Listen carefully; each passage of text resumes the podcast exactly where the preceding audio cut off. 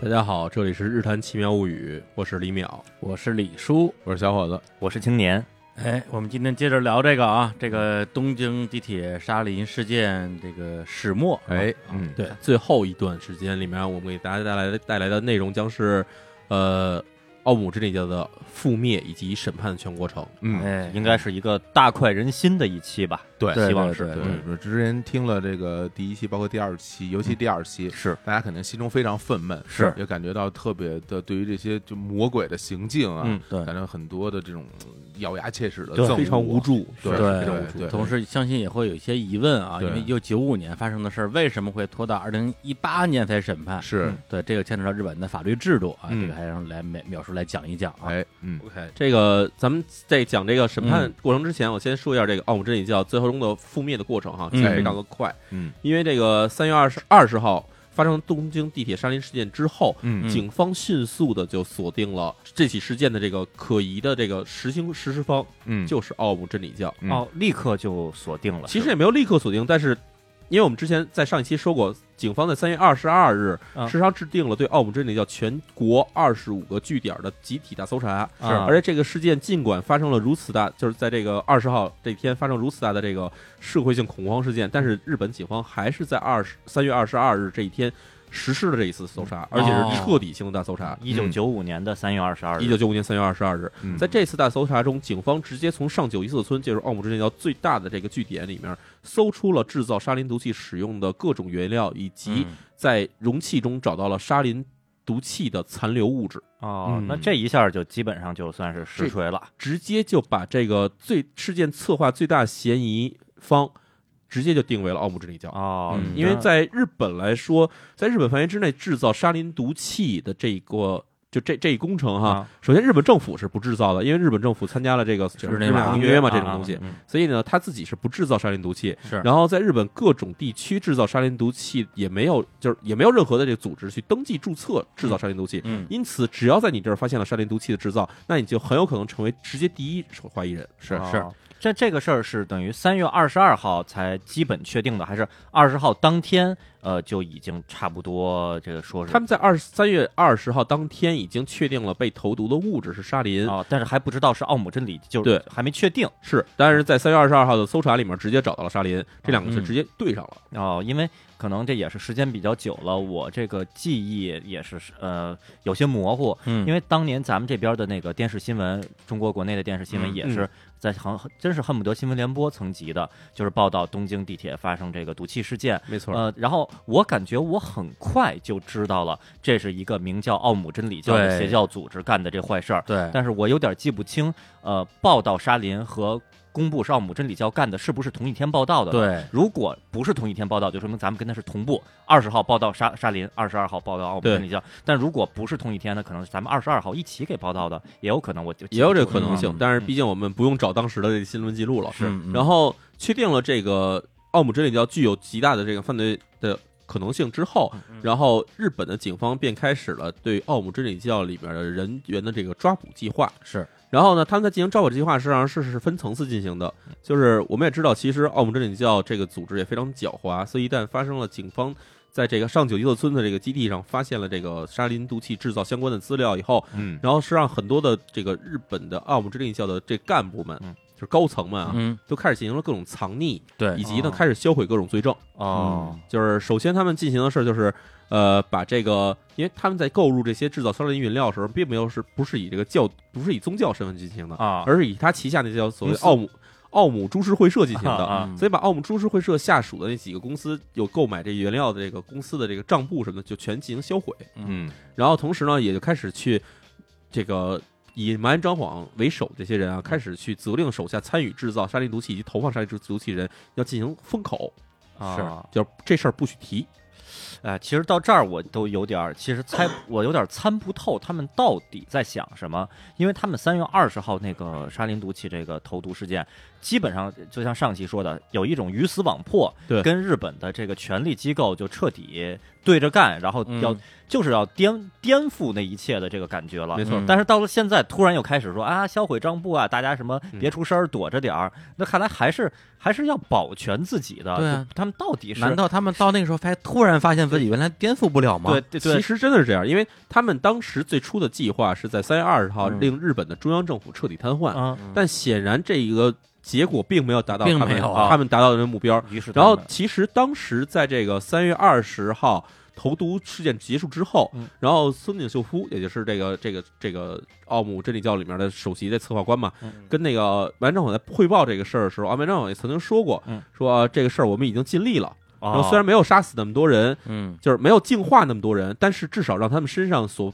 背负的业已经下降，已经已经降低了。啊，开始给自己这个啊着不了，反正这怎么这这事儿我怎么都能给给他，我我觉得说的自己心安理得，没错嗯然后呢，这件事情开始之后，然后日本的公安系统就是日本公安系统，其实跟我们所谓中文公安不一样啊。嗯日本的所谓公安系统是比警察更高一级的层次，对，哦有点相当于中国呃国家安全局。国家安全局，国安或者相当于啊美国是不是 FBI 那种感 FBI 的感觉对对对嗯然后这些人他们就开始对奥姆的这种各个的这种高层开始进行监视。嗯然后在四月八号的时候，参与了这个投毒案件之一的这个叫做林玉夫的这个人，嗯嗯嗯就在车站前面，嗯在一个车站前面被这个日本的这个公安警察逮捕，嗯，然后罪名说是是他涉嫌盗窃自行车，啊哈，当然这嗯只是一个借口而找已。嗯借口啊，但是把他逮捕之后，林玉夫这个人，他呃，我们之前介绍过，嗯林玉夫这个人是这个庆应大学的这个医学院毕业，而且是心外科的一个非常牛逼的一个医生的嘛。是嗯，对他被逮捕之后，他反而认罪态度非常的好，嗯而且成为了奥姆真就是警方撬动奥姆真理教的一个整个大板块的一个入入手点哎，污点证人，污点证人。哎然后呢，在他被逮捕之后，在四月八四月八号他被逮捕之后，也就不到大约二十天的时间。然后在四月二十三号这一天，嗯然后掌握着基本奥姆真理教所有问题的一个关键人物，叫做就是村井秀夫。我们之前说过，嗯嗯然后这可以视为奥姆真理教里面的第二号人物，嗯也是这个呃麻原彰晃亲亲自指认的第一大副教主。哦，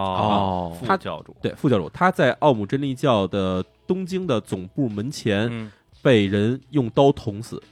哦，哦，这件事情非常奇怪，就是他首先他发生的时间点是在当天光天化日之下，嗯，就是大白天的时候，嗯嗯然后他从门里走出来，嗯然后突然有一个人冲了上去，用刀把他捅死。啊，然后这个人当时也嗯因为奥姆真理教自从这个被警方列为重点调查对象之后，对啊其实门前围着不光有警察嗯，还有大量的媒体媒体，嗯等于大家集体见证了这一时、这一这一哦瞬，他间。并不是说在一个没有人的地方被人捅死了，不是，就在门口被众人捅目死。睽睽之下，对，这其实有点像什么？有点像肯尼迪。肯尼迪遇刺以后是，这个奥斯瓦尔德是他嗯在当场被那个叫被被那那哥们儿被在记者面前被对人当枪呃三枪打在胸口给打死，对。跟那个情况是一模一样哦对那。边警察这个是抓着他，结果这边还冲过来一个冲过一人个号称是自己是黑社会的人，然后用对枪给打死，然后说为什么说我就是为了为了这个他杀害了总统，我要对为总统报仇。报仇，然后这个事件啊在历史上又被一次被奇迹的被重演了，因为啊村井秀夫被杀的那个时候，这冲上这个人，嗯这个人的名字也很有意思，这人叫什么呢？这个人叫做徐玉行，姓徐，但哦是他哪国籍是哪儿的？他是他是一个在日本的北朝鲜人，哦哦然后呢，他的身份事实上是山口组旗下的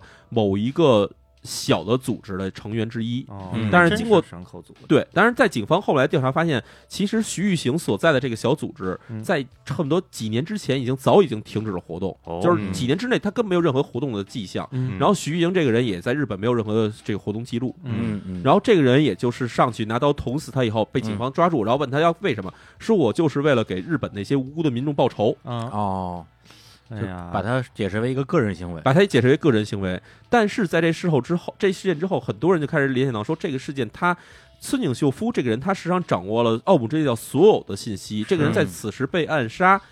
或者说被门明杀，这个情况实在太可就疑有了。动机的人也开始是去谁进行分析，对，然后呢，就开始从这件事情里面分析出很多奇怪的事情来。嗯第一，这个徐玉行这个人，他本身是一个在日本的北朝鲜人，嗯嗯所以呢，他在进行这件事情的时候，最开始被怀疑到的是说，是不是有北朝鲜在背后去支持他进行这行为？哦嗯然而，马上就有人开始怀疑到说，北朝鲜在里面参与这个事件的可能性并不大，而相对来说，徐玉行他所在的那个组织在成这个被被这个怎么说停止活动之前，嗯实际上在外面已经欠了人很多钱，这个组织。哦啊哦，嗯然后这笔钱在他之后并没有被人追查，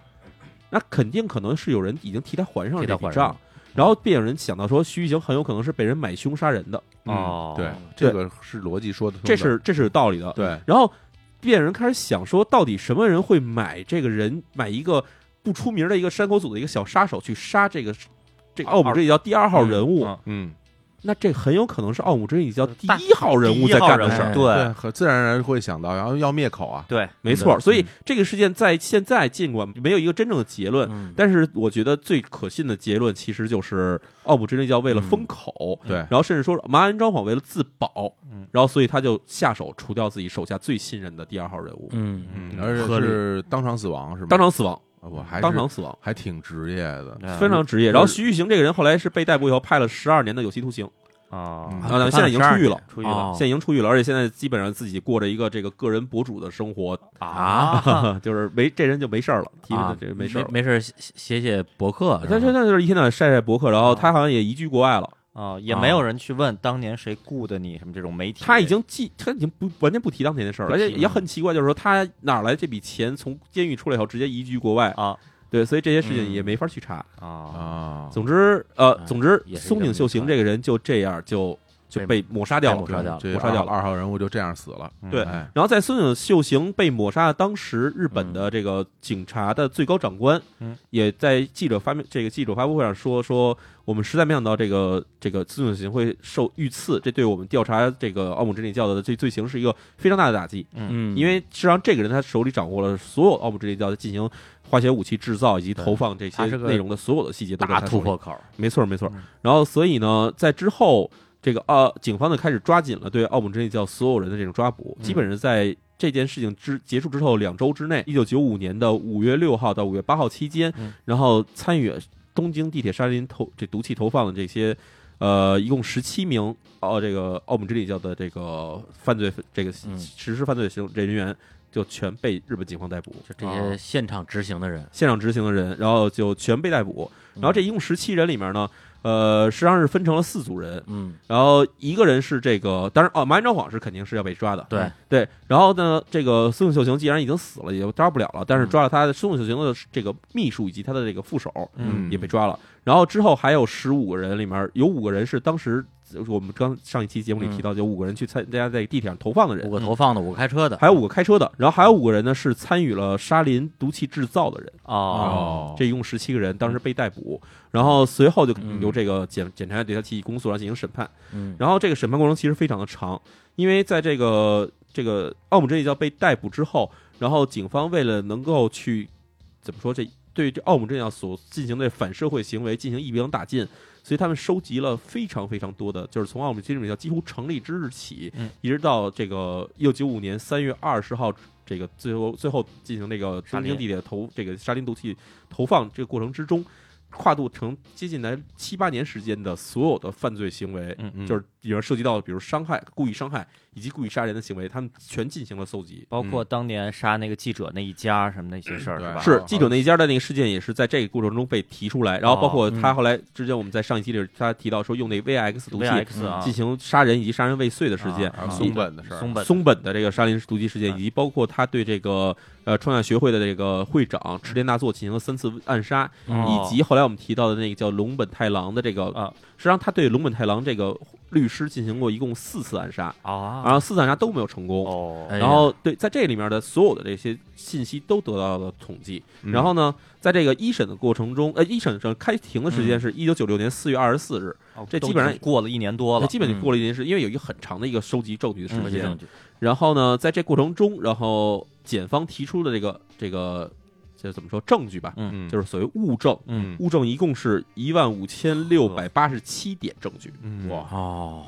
就是你想这个证据，其实当时有人有记忆哈，就是当时这个检方向这个法庭提出证据的那个卷宗啊，啊基本上是用卡车拉过去的，哦哇就是嗯量非常非常的大嗯。然后因为有如此巨量大的这个巨量的这种这种证证证据存在，嗯，所以也就决定了他的审判过程中也会非常长，因为为每一点证据，事实上这个检方跟辩方两方都会进行讨论，嗯都会进行说承认不承认，然后是否立证，嗯哇，每一点一点一点要客观，所那以一万多件儿，一万五千多件儿。我啊天，哎所以这个一审的这个从开庭到最后审判过程，一开庭是一九九六年四月二十四日，嗯然后一审审判是二零零四年二月二十七日，啊跨度时间是八年时间。八年，哦八年时间里，并不是拖着，而是说啊一点一点我要去审。啊，这一万五千点证据，假如分成八年的话嗯，每年我光要审的证据就差不多接近两千点证据，这那个平均就就每别干别的了。对那但是真是平均每天你光聊这个，咱上一次现聊嗯一天就得聊大约六点证据，是啊，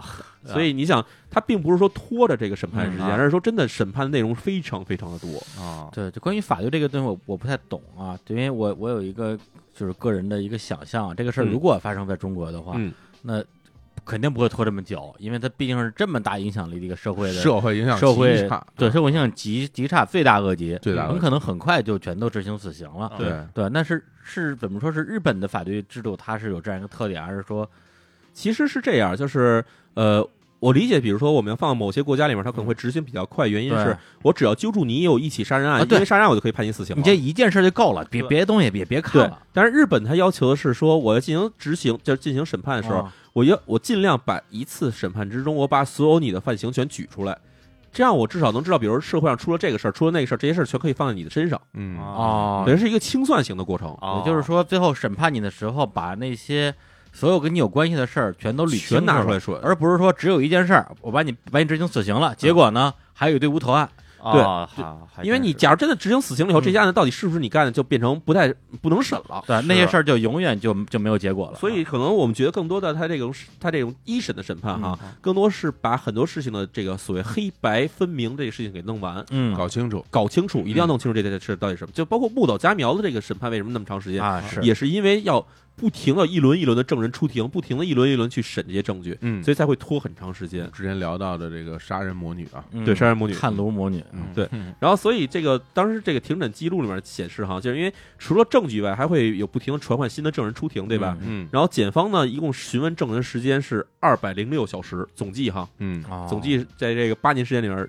提出了这个对这个证人的询问是二百零六小时，嗯而辩方也就奥这个奥姆真理教这一方，他们询问时间是一千零五十三小时，平均下来的话，大约一年你要问这些证人一百二十五个小时。哦，哇，只能说日本的这个法律真的是，你说是严禁也好啊，说是怎么样也好啊，这个死板还是啊怎么对着啊，的对确超出我们的预料。但至少是我觉得有一点吧，就是至少能够让在这审判过程中，能够让人家让所有的这个观众吧，或者说是啊民众能知道奥姆真理教具体干过哪些坏事儿。对对，然后这些坏事儿儿到底是怎么做的？嗯所有的过程其实都能够得到体啊，现。对，因为咱们有个词儿叫罄竹难书嘛，哎对对，罄竹难书的意思就是说，反正也说不出来就不说了啊他们就是说罄竹难书，我也给你说出来，对卡车给你拉过来，给你，拉过来。对，对就一点一点都跟你说清楚，冤有头对债有主，对哪件事儿是你们干的，哪件事儿可能不是你不们是我也你不干的我也不冤枉你哎，对但是你的你也逃不了，对对虽然刚才我们提到说，一共有一万五千六百八十七件这个证据，对吧？嗯，然后那个奥姆真理教他们的这个律师团在这个审讯过程中，或者说这个庭审过程中啊，有大约这个 百分之九十八点六二的证据都被他们否认了，啊，也就是说，差不多他们否认了也是一万五千一百多件，哦，就这些全否认，说这些证据不是证据，我们啊不承认，啊就这样去，然后就等于不停的在这里面拉锯。啊，然后经过八年的这个长这如此之长的这庭审之后嗯，在这个二零一二零零四年二月二十七日，嗯最终进行了一审的审判。嗯这一审审判结果就是直接判处了呃完颜昭晃死刑。嗯，然后呢，在他之下的参与了这个投毒事件的五人中，除了那个有这个污点证人这个林这玉林玉夫夫以外嗯，剩下四人也就全部死刑。嗯嗯啊也是一共有五人死刑嗯，然后其他人里面林玉夫以及加上开车的那个五个开嗯这个司机运送人，啊嗯然后包括制造沙林毒气里面五人中三人，一共有大约是呃九人，嗯，这九个人是无期徒刑，啊然后剩下的人判处的是有期徒刑，啊因为这基本上是参与制作或者是协助制作。嗯嗯，对对，呃离其实以以我一个啊，我这这说到这儿真是法盲啊，法盲了了。作为一个法盲的角度，我真的是本能反应就是说全全他妈杀了，哎，对，就都得死，就什么什么协助制作呀、开车的呀，嗯对对，真是造成了十几人死亡、几千人受伤这种，六千多人，对，就对这么严重的事事件，对怎么可能还还有人可以对，不因为判死刑呢？按照是吧咱们来想，什么说什么什么分工，嗯有的人是直接投毒的，有的人是什么，但他们的目的，他们每一个人的目的。就是要要多杀人说白，就是杀人啊，就杀就是杀要人嘛，杀他人们完对全就是一反人类对的行为。他对他们只只是因为各种原因，他们分了分在自己的不同的分了不同的活儿，嗯对但他们都是就是一个目的，目的明确啊对，，目的而且你把这个再有上升计划，对，你再上升到一个什么人类关怀角度，因为我我看那个书里边儿也写到说，有的人就是包括很多的那个受害者，对对，他们都在说一个事儿啊，就有相当比例的人，就是说他后来他身体恢复之后，他想到这个奥姆真理教，嗯他们其实心里没有什么恨意，对，对他们。纯粹就是觉得说，哎呀，这个世界上怎么会有这样的事儿发生？没错对，，纯粹是就你明白吗？就不理震解震惊的部部分会多一点，嗯对对，也会有一些人他可能比较悲悯之心吧，觉得说可能有一些这些。呃，就是罪犯，他本身也是邪教的受害者，嗯哼但这就跟二战一样嘛。那你不能说最后就枪毙希特勒希特勒一个人吧，对是是吧？这样所有人都是无辜的，是这样。其实检方就是日本检方跟你的想法是一样的，啊对啊。所以日本检方在看到法嗯庭一审判决有大约有那么多人无期徒刑之后，嗯其实检方对于所有被判处无期徒刑以及有期徒刑的人嗯，都进行了上诉，哦，就是检方提出检说方量上刑诉量刑过过轻过轻，哦，说的好，量刑过轻，不说错这些人确实应该死，嗯，嗯对，，量刑过轻，然后检辩方方应该也也要一要一辩方是当庭上诉。当庭对啊的，尤其是啊满张晃当庭上诉说我是无罪，哇，嗯嗯满张晃说我是无罪，然后当庭上诉嗯，然后呢之后当然警方这不是检方就是法院这边是嗯两方的都已经都都都等于都受理了。啊，嗯对，然后先说检方这边吧，嗯检方这边去进行那个量刑够轻的申诉之后，然后呃，法庭采取了检方提出的新的证据，哎就是有他们在运输过程中参与的这些什么什么，这个就是他们不光其实是就是运输这些人啊，嗯不光是一个运输的问题，他们也参与了策划，哎甚至还参与了准备毒物这些过程。嗯是于是当时的所有的司机也被判处了死刑，嗯哦所以这样这事件的所有的死刑人数一下提供到十人左右的死刑。对，嗯等于说只有那个污点证人林玉夫，林啊玉夫，然后以及几个是在这个工厂里面参与了储藏嗯以及这个原料制备的这些人嗯，他们呃是被判处了无期啊，对，插一句，这个林本身是日本的一一姓个儿，对日本一个姓儿啊，不是而中国人不姓儿是中国人姓啊，儿，对，就是林玉夫，还有那个杀人狂魔，就是林杀太死南林太南，到他们俩都是姓林的，对对对嗯对。然后呢，这个另外一方面，完颜张网他们上诉的其实很这个过程很有意思，嗯因为完颜张网他上诉的过程中，他的律师提出的原因是说，呃，完颜张网已经失去了这个，他已经丧失了接受诉讼的能力。嗯啊，他提出了什么原因呢？就是说，完颜张网本身这人已经疯了，疯 了，疯了精神病他没法跟这个自己的律师进行这个对话，啊，无法交流。又从这精神方面找啊，没法对自己的行为负责。啊没错。然后呢，然后这个他们就提出说要进行精神鉴定。嗯，然后呢，但是那个接受这个所谓的这个啊这个上诉的这个、嗯这个这个这个法院就是东京高等法院嘛。东嗯京高等法院提出的是说，呃，你这个这个人啊，满张晃，假如是在过这个犯罪过程中他丧失神智的话，嗯，那他是没有罪责的，对吧？啊，嗯对，但是他是在受审过程中出现的这个问题，嗯对，所以呢，这个东西我们其实无法接受。说你这个东，嗯就是你你你当时你干事儿你没疯，你进了法院你疯了，啊这事儿我们没法接受啊所以就准备说嗯啊、这事儿我们不接不接纳。啊嗯但是呢，辩方这边尽管是法院提出不接纳这、嗯这理由、啊还是强行进行了精神鉴定，而且是自己安排老自己安排医生进行精神鉴定啊啊啊，对自己找医生进要要要进行鉴定这。么大然后得出鉴定结果果说是白岩章好像已经丧失了这个基本的这个这个适配判断能力，啊然后无法进行这个诉讼啊。然后他们就把这结论交给了法院啊，然后法院说你这我跟你说了我不接受了，嗯啊然后就退下。啊嗯啊，然后呢，退下完了，他们就告诉说法院给我们进对我们的教主白岩章进行了迫害，哦，嗯哎，然后。所以这个二审基本的过程很简单，二零一二零零四年这个二月二十七号进行了一审审判，啊然后二零零四年的三月一日，直接他们就进行了这个上诉，就是白嗯长网这一派啊。然后这二零零六年三月三十号，也接近了这个两两年年时间的时候，啊嗯嗯然后就宣布这个白长网一派的这个这个上诉申诉哈无效，无效维持原判，嗯嗯就被去被好被被轰回来了。好嗯然后呢，这个埋安张网这一派的律师以及他们这个教徒什么的，就开始提出一个新的说法，啊嗯说是由于这个这一九九五年开始收押，然后到这个二零零四年一直在这个这审判过程中，埋安张晃在狱中遭受了非人的折磨，嗯，所以这个人已经被这个日本政府给给弄弄疯了。嗯所以呢，不能接受审判也是日本政府的这责任，嗯跟我们没有关系，而且这应该对埋安张晃进行无罪审 判。然后他们呃他们以这个为哎由，呀他们对日本就是所谓的日本的最高法院，嗯他们提出了特别上诉。啊，因为这是什么概念呢？对，因为那个最高法院它其实只是起到一什么作用？就起到死刑核准作用。哦，就是我不我不对你这个事情判决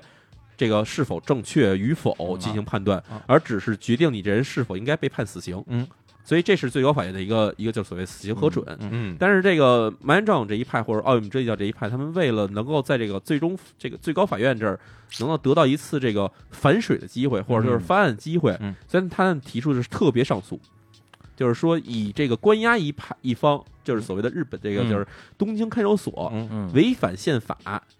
然后迫害迫害这个这个在押犯在人押犯人啊为由，然后要求法院进行重审，呃，嗯不是重审，就进行这个再再次的这个审，就是这个上上诉审判。啊，违宪的话就是从重新来啊，对对哎对，呀他还没到违宪这一步，他只是说是受到受到迫害受。到迫害，对，吧说是这个文安照目前已经无没有这个接受诉讼能力，嗯所以要求这个进行改判。嗯哎呀然后呢，这个二二零零六年四月一日，嗯就是愚人这一天，嗯然后他们这个日本最高法院提出这个上诉，最终一次上诉。然后过了不到半年，二零零六年九月十五日，最高法院直接核准了麻原昭皇死刑，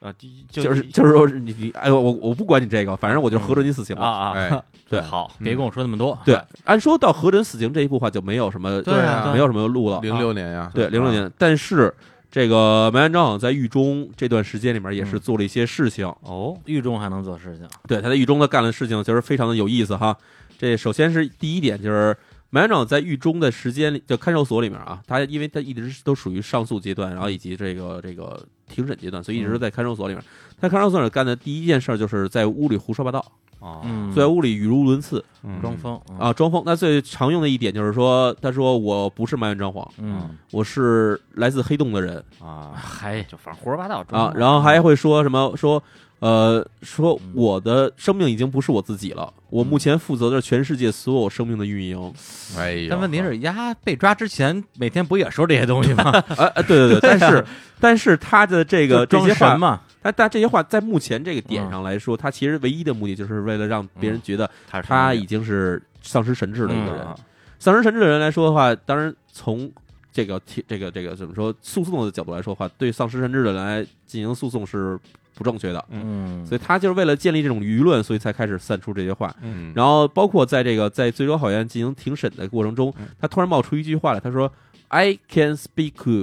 little English，哎呀呦，我能说英语啊啊啊，哎要要用日语，用用日式日式英语说话。啊啊嗯对对对，然后这么说，大家都哄堂大笑嘛。啊嗯但他也是为了显示出自己就是神经病了。哦，对，然后在自己的那个庭审过程中，他也会经常跟人插话，然然后再有这个，比如说这个奥姆真要其他人在上庭，这上庭给他做做做，就是作证，作为这个、这个证人出庭的时候，他会突然插话，甚至唱起歌来，哦，对，进行这些就是因为妨碍行为。嗯，对但是呢，有一件事情暴露他，就是他在二审的结束之后，嗯然后法庭说这个维持原判、维持死刑的时候，他当时会，他当时说了一句话，嗯，他说：“混蛋，为什么还会判我死刑哎，？”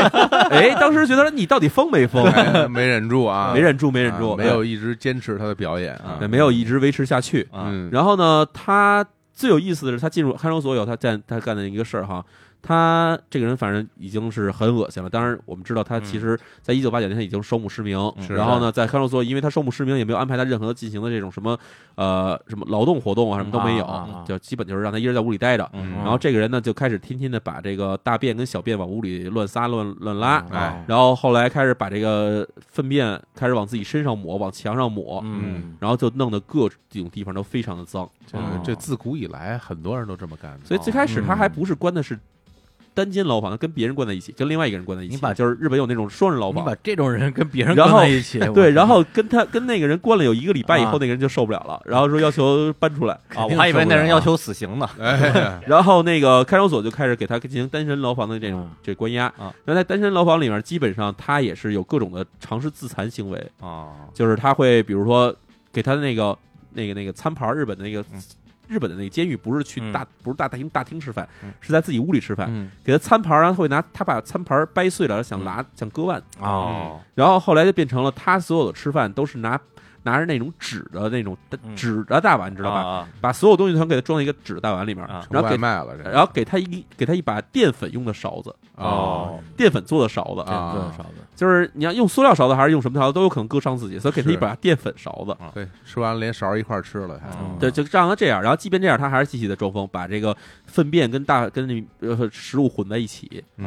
嗯等等等等吃吗？对，那他不吃，他不吃，啊嘿，还不哎不傻，他不吃，哎他只是混在一起，他不吃，没吃，还他不吃，他不吃。往他不吃身上抹，你怎么不往嘴里放啊？真 是说的对，说的，对哎，嗯所以他的这些行为其实都在被人看到了，嗯同时，然后也大家在不断的议论他这个人到底是真疯还是假疯，嗯可笑啊对，非常可笑嗯。而且我记得有一个有一个点，我们刚才没有说到哈，就是在嗯警察、警方在逮捕这个这个这个麻安张晃的过程中也嗯非常有意思，嗯因为警方在这对这个上九一色村的这个这个澳门镇教的据点进行清查的时候。嗯实际上，当时当天的搜查已经完全结束了，嗯所有的教徒，然后包括他们所有的这个用的这个设备，什么东西，全被这个警方控制住。嗯，但是发现唯独没有埋怨张晃，没发现他，然后哎，对，没找着他。多但是根据宗教内部，，嗯所有人的这供述哈，都说埋怨张晃当天就在这个地方，嗯，哦就在上九一色村。然后警方又拉了警戒线，然后但是就是找不着他。有密室，嗯哎，说这怎么回事？这个有密室，没错。他的过程其实跟本拉登被抓住的感觉特哎别的对像啊啊，不是本拉登，那谁，那个萨达姆，萨达姆侯赛因。哦啊对，警方在这个进在这对这所谓的第九圣堂、第六圣堂啊进行搜查的时候，嗯发现在这个第一层跟第二层之间啊，嗯有一个有有一层哦夹层有一夹层，哦就特别奇怪，就是它在楼底，因为它那个盛唐盖的啊基本都跟那工厂差不多。嗯你嗯，在底下一层看上面那楼层特别高啊，你上面以后呢也就看不见，就只看看不见见下底边了啊所以一般人是体会不出来上面有一个上下差的。嗯啊，但是里面有几个警察特别细心，他们就觉得上来以后怎么觉得这一层比就是爬楼梯的时候，要哦高觉得这层好像比那层要高，啊嗯，然后他们就开始去找，啊就贴着这个这一层楼板开始找啊，就好像就我发们现这说两个那夹层中间有，就是这两个楼层之间有一个高度是五十公分的夹层，嗯啊十公分倒也50不公是分特别高就，跟我们说那之前卫生间那夹层一啊样，这五十公分的话，基本上只能供这个成年人半躺啊 对，半躺在底下待着。啊然后呢，他们就开始找沿着地板敲，啊就发现一块地板是可以起开的。哦，敲开以后，发现王安正好在底下躺着，躺着呢，躺着半躺着嗯，然后怀里抱着一捆日元，怪抱着一捆一千万日元啊的那个纸币哈，啊捆成一个捆，在那儿抱着，啊在底下念念有词，呃闭着。他他当时两眼两眼失明嘛，啊在底下躺着念念有词。这样警方发现他了，给他带了上来。啊，非常这么可着可笑的一个非常真可笑是对啊这个场形面象太非常低可矮笑了低矮哎低太矮，低就矮就了就这还什么来来自黑洞的人，来自黑嗯对洞，对拯救世界。啊，抱嘿抱着一堆钱，躲嘿躲在这个地板里，多的各种转世啊啊，啊，没错，然后骗子对。然后刚才我们说了，蛮安张晃最后还有这个就是所谓的这个再审，对吧？嗯因为日本的法律规定是，假如你在审讯过程中出现了违宪行为，哎，你可以向最高法院提出再审，嗯，嗯或者叫重审。重审的过程呢，就是说从一审推倒重新来。从头来，以前什么东西我们都可以不算，因为你中间有违宪，对嗯所以要重新开始审审讯。而且审讯的过程中，所有的这个审参与审讯的法官也好，这些人也好，都要换成新人，嗯，哦，就是要等于是你换一波，换一波人。这是很多死刑犯的最后一招儿，这是所有反死对刑犯延就是所谓延续生命的最后一招。对，但是真正最高法院接受再审申请的人也非常非常之少，嗯，嗯非常非常之少那，是大多数大多数人都动不是动再审还行，就对是啊嗯，那哪受得了啊嗯！所以呢，麻原彰晃他们这帮人在二零零八年的十一月份的时候提出了第一次再审需求，嗯，然后呢，哎二零零六年底不就已经说维持原判了吗？怎么对又又到了二零零八年但？死刑他不见死得刑他可以执随意，行他啊可，以他可以先不执行啊啊，先执行在死刑执行之前你都可以再审的，哦，要求重审的。日本这死刑指不定什么时候执行嘛，啊，所以呢，他在在这个提出这个再审的需求之后，四个月，二零零九年三月份，东京最高法院直接通知他们不接受，是啊驳回因为你们那个提出的那个再审原因不明确。啊然后呢，这个麻原彰晃这派人不死心，二零零九年七月份，他们又提出了新的这个再审要求。啊但提出再审要求，提出的最简单一点就是说，嗯说这个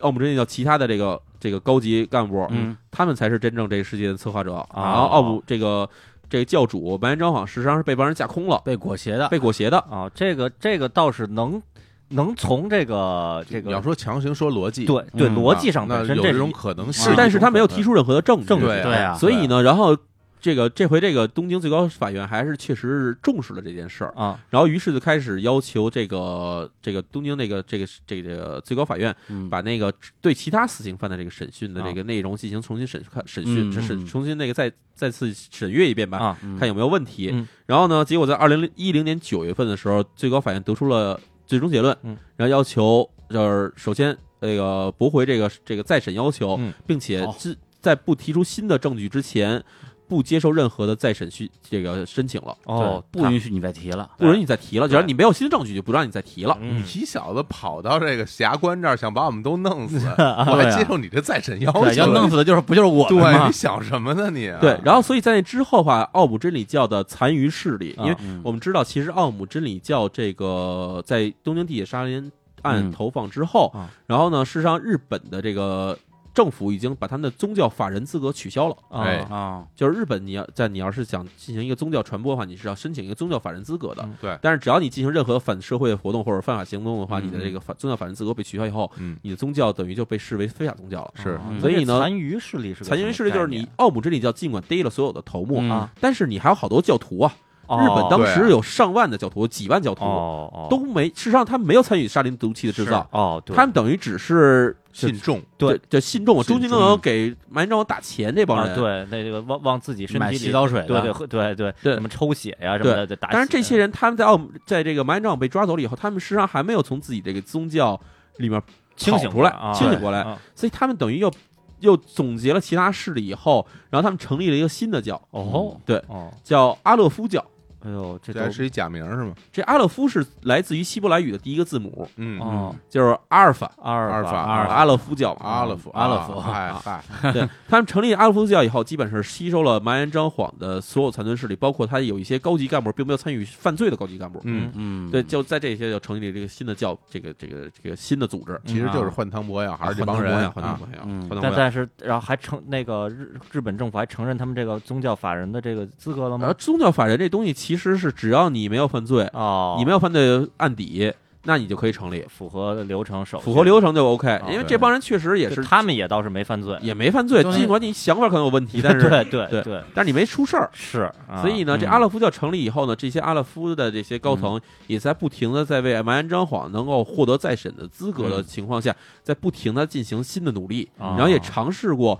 说给他收集新的证据，嗯要求再审。嗯这也就是我们上次我们上次看的新闻说，嗯为什么蛮延张晃最终确定有死刑，或者说他的这个再审最终被驳回的原因。嗯就是他再一次在提出再审的过程中，嗯又被最高法院给驳回了。哦嗯然后呢，那这里这边个是二零一零年的事，这已经二零一零年之后的事情了，这已之经后了其实之后他们在进行了很多次哦，就一直在做这种各种尝试各种尝试。啊，这余孽这其实对他们自己来说的话，其实就好像是有一定要把教主救出来的感觉。哦等于在这过程之中，其实麻原彰晃其实已经是处于死刑的状态了。啊，他实际上从一审之后，，对就是从二零零四年之后就一直是死刑犯。对，一就直在但等就是等一死直刑没有执行。啊，哎，我就在想啊，那既然你判了死刑之后，对，他又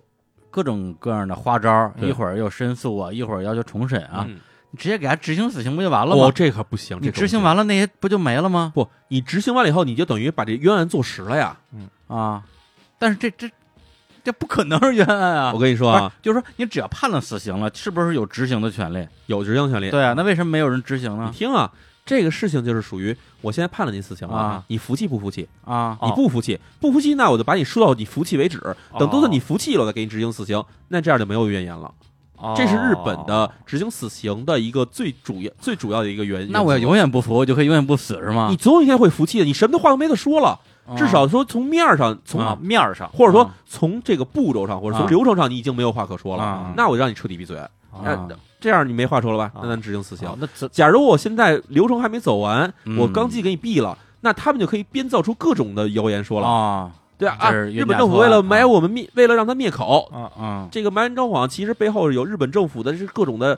这个牵扯到日本政府高官了，所以他啊们为了害怕，所以才把它执行的。这句话就很容易编出来了。哦一旦编出这样的结果来以后，那其实后患无穷。嗯嗯，就是因为这样的话，这个宗教本来这个邪教，奥姆真教是一邪教，是他把这些话编出来以后，他俨然把自己扮成了一个受受害者者。受害者对从受害者角度去吸引更多信徒去吸引他的话，这个嗯后患真的是无穷的。啊，的那确怎怎么才能算把所有流程都确定走完了？就是再审，就是再审已经提升不出更多任何新的证据了，因为证据其实证据的湮灭是有一个时间过程的，哦，就是你的这个案件发生之后啊，时间越长，你的证有效证据的湮灭速度越快。啊嗯，所以对到了一定程度以后，我们事实上在检方跟这个辩方两方是不可能再提出新的证据了。嗯，没有任何新的证据出现的情况下，最终判决就是最终判决。哦，那个有没有说等多长时间？比如说三年内没有最什么新的这个证没有，没这有个没有。哦所以最长的一个等待死刑判决的人，应该等了五十多年吧？哦啊，对。那像他这个这个一八年，比如今年这个，对，这这又是一个什么？这基本上是一个，就怎么说呢？就是一个呃呃，在日本的这法律系统上来说的话，就是一个这习以为常的一个最终的一个驳回，啊，就是嗯他实际上每年他可能都会提出新的我要再审要求，嗯但是你再审个比如三次四次以后，我会跟你说你没有新的证据以后，我就不接受你的这个新的再审要求了。嗯然后你可能拿出新的证据，新证据根本不是证据，驳回，嗯怎么会再驳回，再驳回，再驳回，就是到这种程度。因为这事件毕竟从九五年发生到现在，已经过去了二十多年了，对二十三年了， 23嗯所以这个时间再往长的时间来说，它首先支持埋怨张谎人会越来越少，嗯第二，它能找到证据的可能性也越来越低。嗯所以它只要在维持着不停的这种再再审再审，这这驳回驳回，到一定程度以后，它肯定就不会再有驳回的这种，就不会有再审的一需求跟驳回的出现了。那是不是我们可以这么理解说，就是今年判完之后嗯，也有可能还会在，还会再有可能，还会但是这再有事可件能已经不太一样了，就是嗯嗯事实上，奥姆真理教的这个怎么说？这奥姆真理教残余势力，他们已经自己自己出现了分裂。已经啊，对，这就跟我们后面说的一个故事很有关系了。哎哦所以这就牵扯到我们我们之前上一期说过的一个事情，就是奥姆真理教它还有一部分俄罗斯的残余势力，嗯哦然后他们还策划一起恐怖袭击事件。哦，当然，这个事儿我们嗯再先休息一下，休息休息一下之后我们再接着聊。好，我们来放首歌啊，这歌的名字叫做，The Moon is made of gold，哎呦，就是月亮是金子造的。行，那我们来听一下。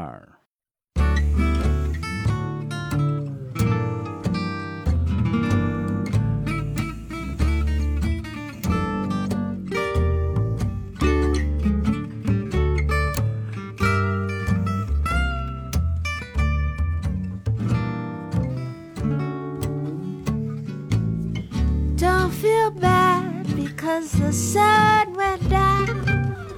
The night has wealth untold. Just keep watching and you soon will see the moon is made of gold. Now the stars appear as they do. Heaven they unfold. And don't feel bad because the sun went down. The moon is made of gold. See how the shadows, enhanced by the light above, dance in the night as the breezes sigh. Soon you will be asleep, into your dreams will creep visions of fairies flying through the sky. And one by one, your dreams will all come true. Magic you'll behold. Yes. Don't feel bad because the sun went down. The moon is made of gold. 哎，我们那个接着聊奥姆真理教的这个尾声啊。刚才提到了这个俄罗斯这边还有一个后面的一个什么剧情，劫狱还是怎么着？啊，它是这样的哈，就是这起案件其实就被称为西加乔夫事件。哎呦，嗯还有个名儿，对，西加乔夫是一个小伙子，哎，又是一小伙子，又是小伙子，又是小伙子。嗯这个故事要从一九九一年开始说起哎了，呦，哎，就是奥姆真理教的这个教主埋恩张晃，他在一九九一年的时候曾经出访过俄罗斯，嗯当然以个人旅游身份去出访，嗯但是呢。值得意外的一点是，他在俄罗斯的时候受到了这个当时俄罗斯的副总统这个鲁茨科伊的接见，哦，而且在这个副总统的这个倡导之下，俄罗斯的外事局以及的这些这个内务部的人等等这些高官啊，对这个奥姆真理教产生了极大的这种兴趣，啊，而且还给他提供了在俄罗斯活动的经费。呃不是把他当做宗教领袖了，是吧？对对，，就是给他当做宗教这接领待袖规了。格太高了。啊对对，就是俄罗斯当时事实上，一九九一年的时候，我们已经知道，就是当时那个已经是叶利钦掌权了。对，嗯对，叶利钦掌权呢，他叫副总统这个程度，就是已经想想看，已经很厉害的一个二人把了手啊，啊二把手。然后呢，于是从一九九一年下半年开始，奥姆这个在俄罗斯进行了大规模的宣传。嗯，然后当时就是俄罗斯因为面临的这个所谓的这个社会的这个变革期间，萧条，经济一个萧萧条，还有就是人民丧失了信仰。嗯嗯然后，所以呢，奥姆真理教这种新的这种宗教进来以后，嗯当时受到了很多俄罗斯的年轻人的欢迎。所以在最极鼎盛时期的这嗯个一九九三年、九四年这段时间，俄罗斯这个国家实际上是有四万的这个奥姆真理教信徒的。哇，天，太多对了啊！所以说就是怎么说，就是奥姆真理教也好，或者蛮元昭也好，还真的是有这个能量的。他是有这个宣对嗯有这宣传能力的，对，就是他胡编胡编乱造的这套东西，他不但能在日本有那么多的教众，还能去说服或者是骗了那么多的俄罗斯的老外条啊，那没去错去信他这个宗教。没错。然后这里面就有一个年轻人，他就叫做叫做这个德米特里，嗯，德米特里·西加乔夫。这个人呢嗯，他其实是一个出生于一九七十年代的一个年轻人。哦，然后呢，他也是接触到奥姆真理教的这个这个传教之后，他就对这个呃奥姆真理教的教义这个深信不疑，而且就把这个班长视为自己的救世主。嗯，嗯对但是在这个一九九五年三月份的时候，出现了这个东京地铁沙林事件之后，嗯然后基本在那一瞬间，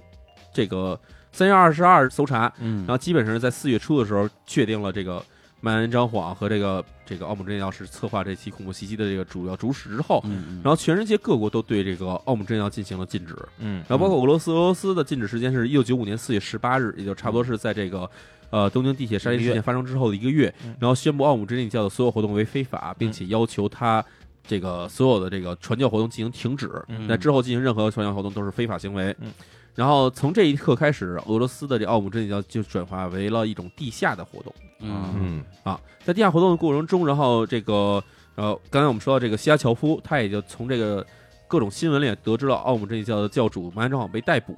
嗯，然后他此时他并没有因为这个教主被逮捕，这个自己受到欺骗，嗯而反而是觉得突然想到了一个事情，就是啊，这个蛮丈一旦被逮逮捕，不给他救出来的话，人类就会灭亡那还信着呢。啊！他嗯诞生了这这这种想法深，信不疑，深信不疑。真这个人洗脑是洗得比较彻底是日本人还是俄罗斯人啊？呃，俄罗斯人啊，老毛子呀、啊西加乔夫啊、樵夫啊，啊，我以为是那日本那个夫呢， 我德一直德以米为特里、啊啊，德米特里，啊，赤冢不二夫，啊我啊对说什么西加樵夫？你想啊，西是西边的西是吧？啊加西加樵夫，我说这日本人啊，哎，跑到那个信了这个，呃或者是一老毛子，他还改了一个，给自己起了一个日本日本名字。我一直在想这西加樵夫什么的啊。然后你听到他还他呢，就是开始在这个等于是从一九九七年开始，嗯他就开始在这个呃奥姆真理教俄罗斯的地下宣传之中哈，嗯，他开始寻找自己的这个伙伴、哎，嗯合作伙伴，嗯然后他就开始认识了两个哥们儿。嗯这个第一个哥们儿叫做这个鲍里斯，哎哎，鲍里斯啊，鲍里斯一听就是传统俄罗斯的名字对吧？鲍里斯土别克，这个拳叫击手，这都是嗯对啊，呃啊鲍里斯土别克。嗯然后第二个人呢，土别克啊，土别克啊，第二个人大家就听得更熟了，第二个人叫做亚历山大舍瓦琴科，哎呵，哎呀，这要不是这是个俄俄国人啊，俄国人然后两个俄罗斯人了，嗯对吧？所以这哥四哥仨，一个是西亚乔夫，一个是鲍里斯，还有一个是舍瓦琴科。你们现在是不是觉得西加乔夫是日本人？ 有当然点有奇怪了有鲍里斯跟施瓦琴科这两个不好说，对古吧？川强夫， 对啊啊对，啊啊，那个乌克兰那人叫什么呀？哪个舍不进哥啊？舍不进哥，差不多，舍甫金科，舍安瓦琴吉科德啊。烈舍不进哥，哎对，那这个安安德烈·舍夫金科，这叫亚亚历山大·施瓦琴科，嗯哎哥俩。哥俩，哥俩哎对呀，别所以胡说这啊仨，呃对，所以这仨人呢就开始策划说，我们要把这谁把白丈救出来。 就这仨人啊哎，，这仨人要救出来，但是他啊仨人呢，他们还挺聪明的。嗯他们干了一什么事儿呢？他们开始联系日本的这个麻这麻原彰晃手下，就是所谓的呃奥姆真理教的残余势力。啊嗯但刚刚我们刚才说，他不是已经给给自己改名叫做叫做这个阿列夫了啊吗？啊嗯对吧？阿列夫这个组织呢，他的那个这个这个头目嗯有两拨人，嗯一波是麻原彰晃的三女儿跟四女儿，哦哎，还有另外一个人呢，他叫做这个上右史浩，嗯上右史浩是原先就是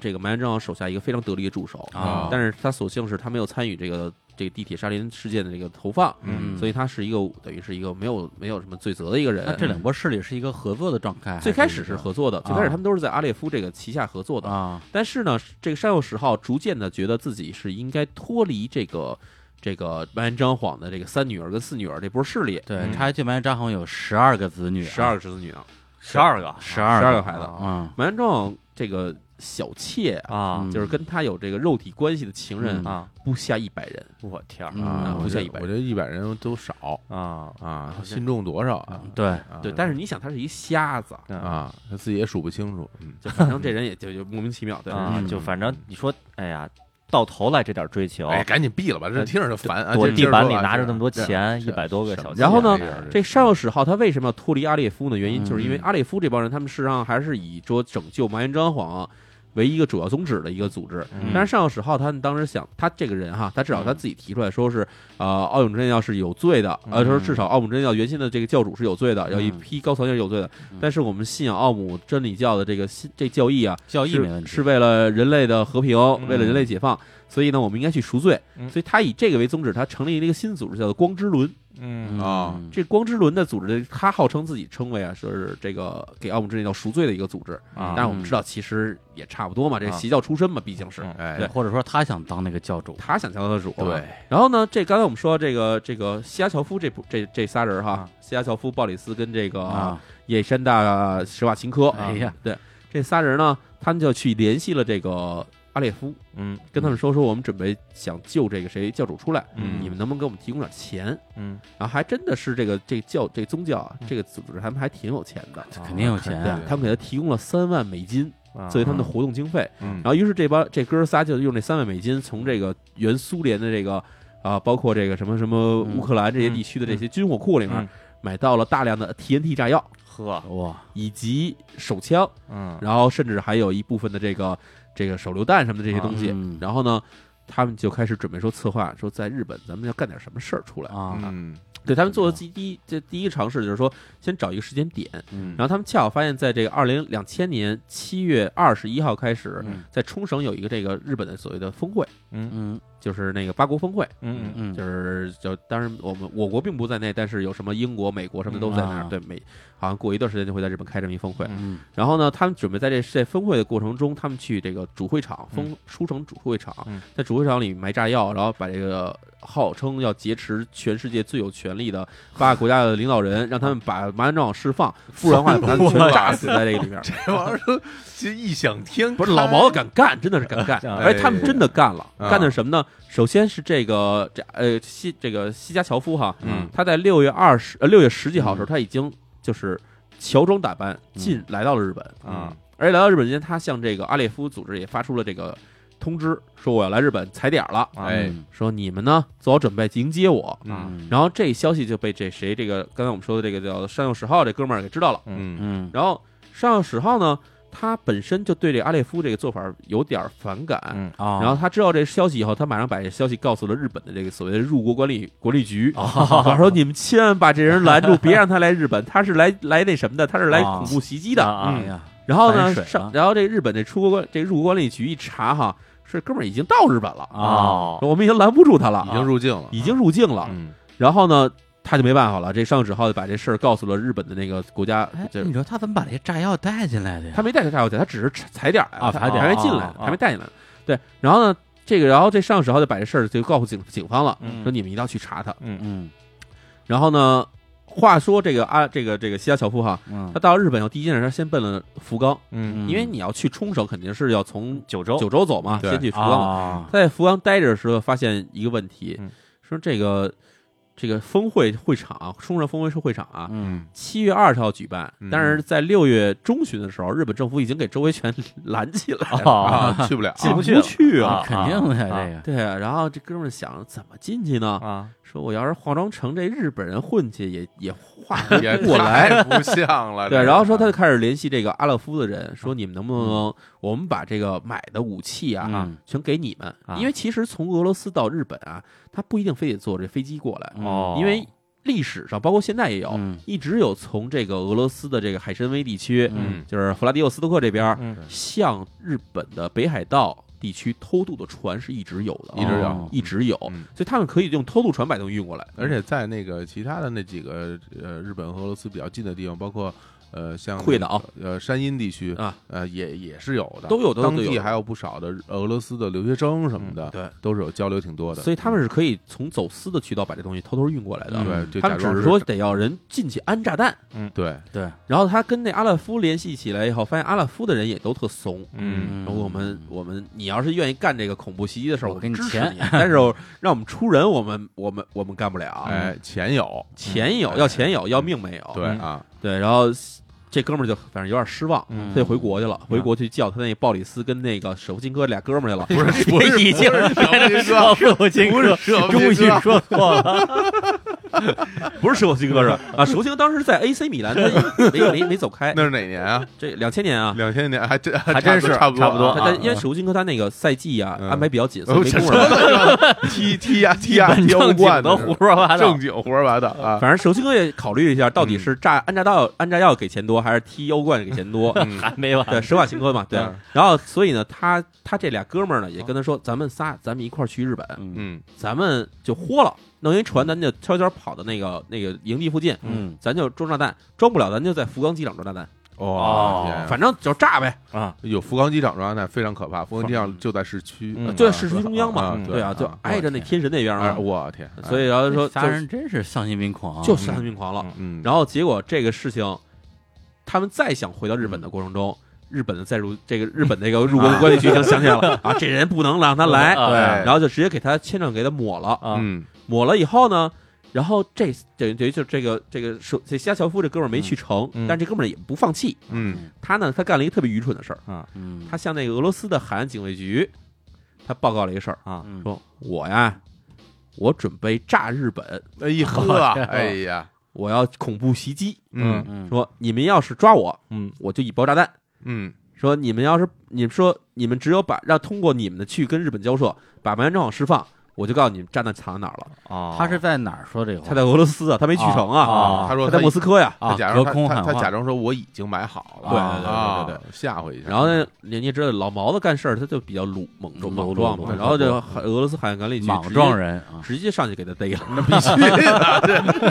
这 二话不说一起打倒在地，嗯啊，对，然后这哥仨就等于呃顺次落网，然后哥仨买炸药什么的也就挨个全被起获啊，然后就在俄罗斯被判刑。啊然后呢，日本那边呢，因为并没有人去参与这件事情，啊所以并没有去牵扯到任何的人。啊但是呢，在日本那边也引起了轩然大波，说：“啊哎呀，原来竟然还有来自于国外反动势力要炸我们机场。啊， 哎呀那，那这提提供那个犯罪资金这事儿也就也就没没怎么”着，提供犯罪资金这个渠道，由于他当时采取渠道是属于那种，就是我以这个啊支持你留学的名义给啊了你，对啊对吧？我说你留学钻生法律空子嘛，对，而且他最后也没有实施得了嗯，他就是买了这些东西，其实他也没运过去，嗯什么也没弄成，说实话，真的就是那时候俄罗斯也太乱了。嗯嗯，真的，这哥们儿这几哥们儿要真的是是嗯铁了心要干的话，那我就租一艘渔船从这边开出去，就拉着炸弹，我就上路就见人就炸，这事儿也是完全拦不住的，嗯呃是真是拦不住的。是有可能实现的，是他有可能可未能必能炸到机场或什么之类的。嗯反正能破坏点什么东西，对，什么对炸个工作站什么的，啊，到什么青，到什么北海道什么的嗯，不过对北海道也人少啊嗯王总在监狱富良野炸点花儿，也就是 啊就这样 了。对，啊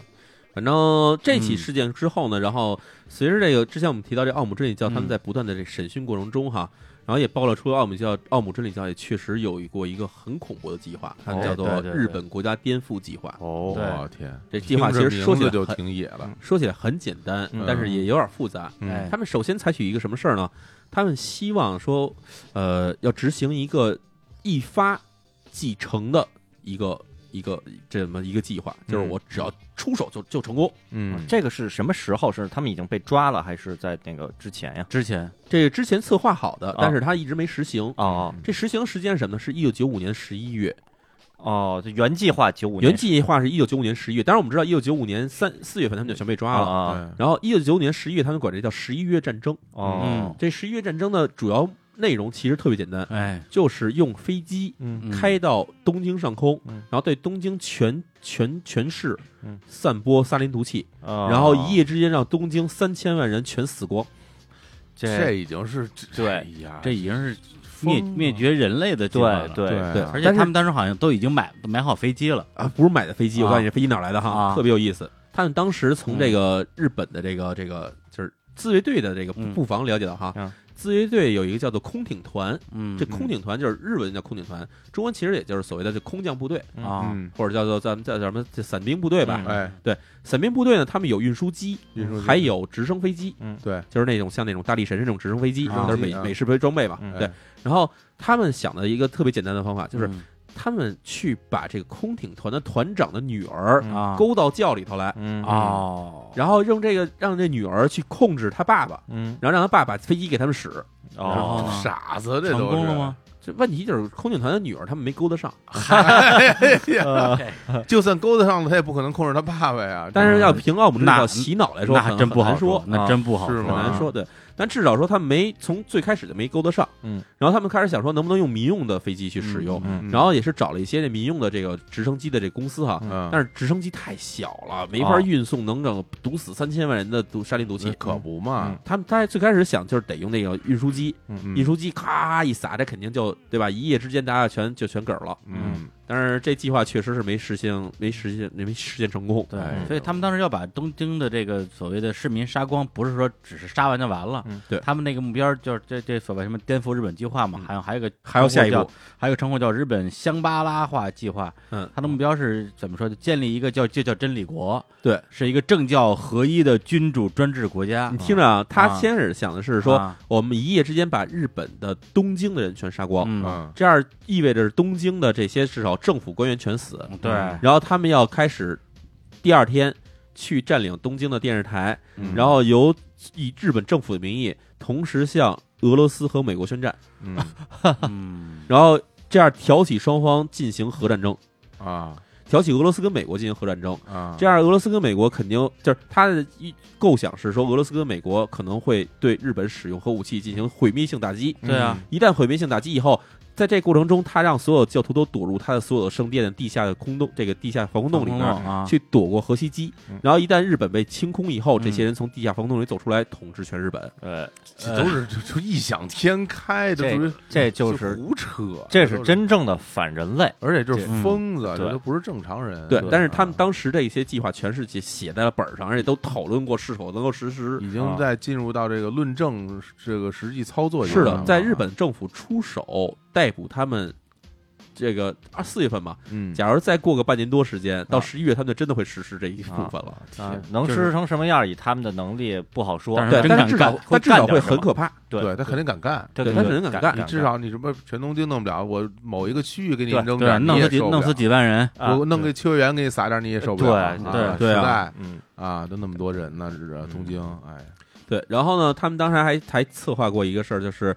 你还记着我之前说过，他不光造这沙林毒气，他嗯们还造鼠疫病菌，还造什么炭疽病毒，嗯对对，他们还准备把这个炭疽病嗯，这个东西，然后还有包括肉毒杆菌这些东西，然后通过邮件的方式寄给中国、寄给欧洲、呵寄给美国，然后在各个国家去造成这个疾病大爆瘟疫发。啊，嗯对，，造成瘟疫，造成全球的全球性恐慌。嗯总之，这些计划都是属于那种非常的异想天开的计划。你现在听起来就跟神经病差不多，对对，就想就是又异想天开，又灭绝人性而且还特别幼稚，嗯啊，对啊，还特别就幼把稚，你们都都都叫那什么？对，那那那他那词儿怎么说来着？净化把你净们。化都净化了。对，我就称霸全宇宙了，嗯哎，就称霸全宇宙。但真的就是属于这这说实在话，就他这样的这种邪教哈，啊他们一旦进行这种反人类、反社会的行为嗯啊，他实际上不顾后果的，嗯是因为在他看起来，所有的行为都是在为他们自己的古呼，对啊对，这非常可怕，感觉很纳粹了，这种嗯行为是嗯，就非常的没人性，没就是有完完完全没有理性的做法，对对，但是对却有那么多的人跟随他，嗯对，这个是更可怕的一件事儿。是非常可怕的一件事。嗯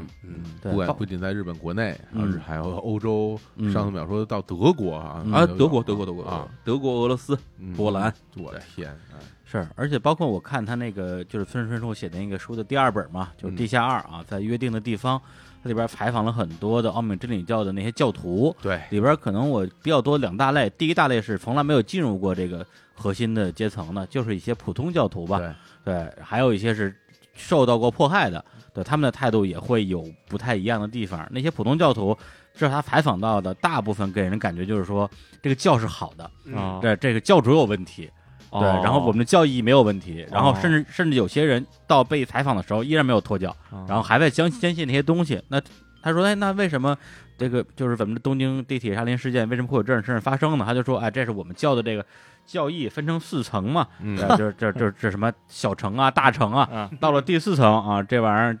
这玩意儿就叫这个真言秘密金刚城。嗯，这个这个金真言秘密金刚城是什么？其实就是说我可以站在一个神格上对人类施以净化。啊明白吧？就是因为小成大成讲什么度自己度他人嘛，金刚城就是我我我我有我就是一个神的视角。他说，哎，就是我就是我作为一个教徒，我还没没到那个境界啊，所以我没有资格干那个事儿。呃，鳗鱼长好像我觉得他那时候应该是到了吧，对，还有很多信徒到今天还是这么想的，嗯对，就可见就是说，因为咱们上期节目说这个说的一个点，就是那些科学家呀、什么就是那些或者是那些那个高智商人才医生啊，嗯他们可能智商很高，但是情商有问题。但我觉得可能不是这么简单的一个情商智商的问题，嗯可能就是有一类人，他无论是由于家庭的关系，啊还是从小受到的教育，他对宗教啊、神秘的这套东西本身就天然有兴趣，嗯然后他们就因为全世界有那么多的邪教，嗯，对，那么多邪教徒，包括 ISIS 是吧？对，嗯对，从西方发达国家搞了那么多年轻人过去去信他们这个邪哎教，真是对，所以我觉得他可能的确是有一些人比较容易受到这种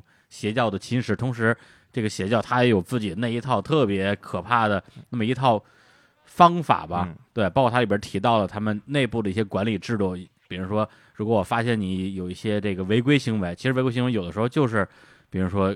那个破了色戒，就类似这种，嗯然后就要倒吊起来打，然后打的就是你就生不欲死那种感觉，然后把这些人最后就完全是你说既可以说是洗脑，也可以说是被强迫的被灌输了某种意志，到最后其实已经精神奴役对对对，已经是非人状态了，是对，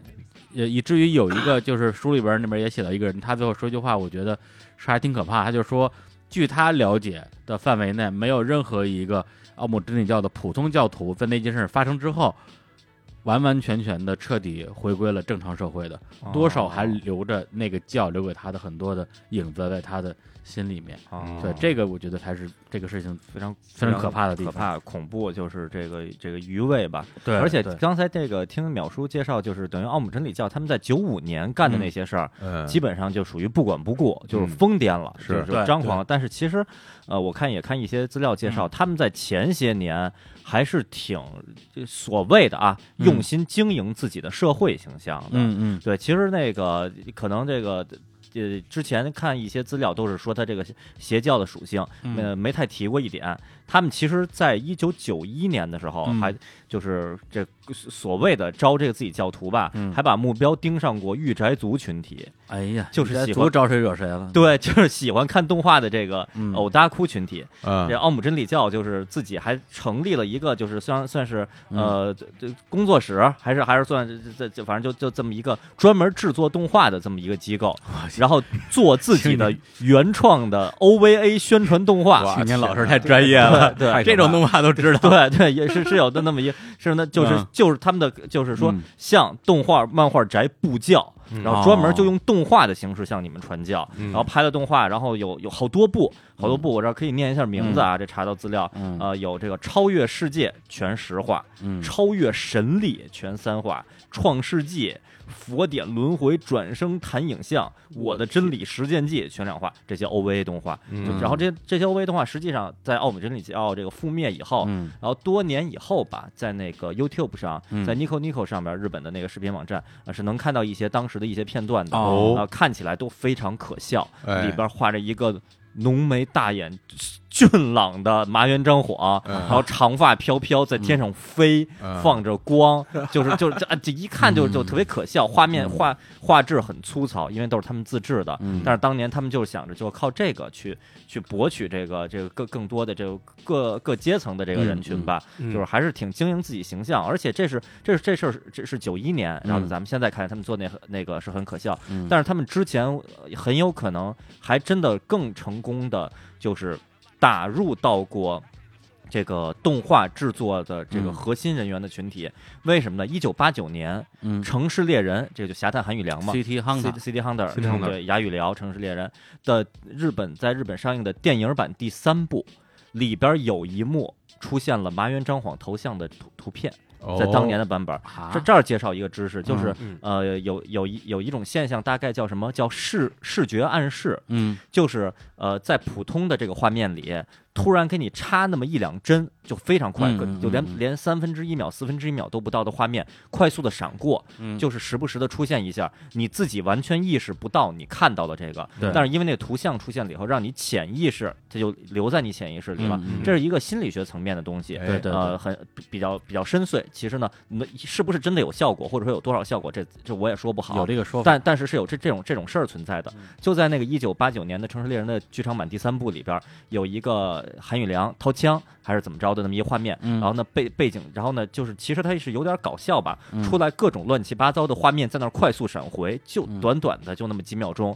闪回的画面里边儿，呃，出现了比如说比较有名的呃日本的一个搞笑漫画叫《传染》，嗯传染》里边有一个角色叫水獭君，嗯就出现了水獭君站那儿就非常快，可能也就也就零零点几秒、零点一秒、嗯零点二秒，就完全当做搞笑的画面在那儿快速闪，嗯让大家那么就乐呵一下。其中出现了那么零点几秒麻原彰晃头像的一个反射的图的图像，就哦是黑白颠倒的那么一个还反射处。理了一下，对，处理了一下，然后，然后后来呢？那后来多多年以后，呃，那个重置版这些这些画面全都去掉了。哦，一定得去对，当年为什么出现这个？也一九八九年的时候，奥姆真理教还没被日本全民认为是一个邪教邪教，当时就是一个新兴宗教。那是不是？呃，据说当年那个麻原彰晃还上过北野武的综艺节目，哦，是当当做有点呃被群众消费的那么一个一个呃可笑人他好物。啊像上过挺多综艺节目哎对对，他上过很多，哦对，就是就是那样。但当然他自己是怎么想的是一回事儿，嗯但是电视台或者说各个媒体是有一点去消费这个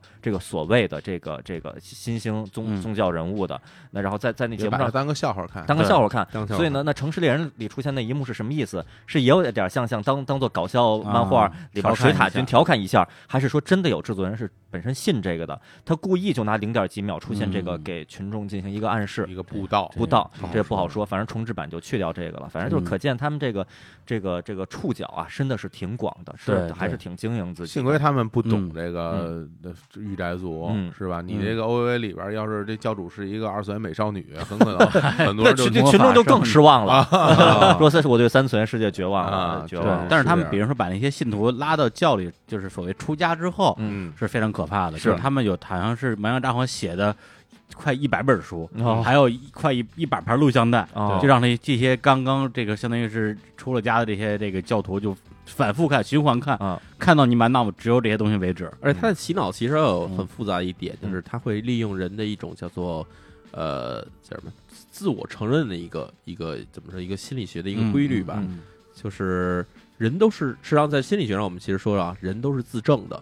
就是我这人做了什么事情的话，我会给自己这些事情找找找个原因，给自己找找给理由，给借口自己找解释，对，正比如当说的我出去，我跟大家说我是一个爱护动物的人，那我在街上看见一个被撞伤的狗或者猫，啊我肯定会停车去救它。嗯对，对，这是我要有一个自证，嗯，这是一个正面的，但其实在负面上也有。对，比如说我在出我出去的时候，突然把这些东西就是把什么垃圾扔到地上了，嗯，然后我会怎么说呢？我会说啊，我其实是一个不拘小节的人，嗯总哎之都会找这种借口。对然后他在这种做这种事情的时候，呃，人是等于潜意识在把自己的所有的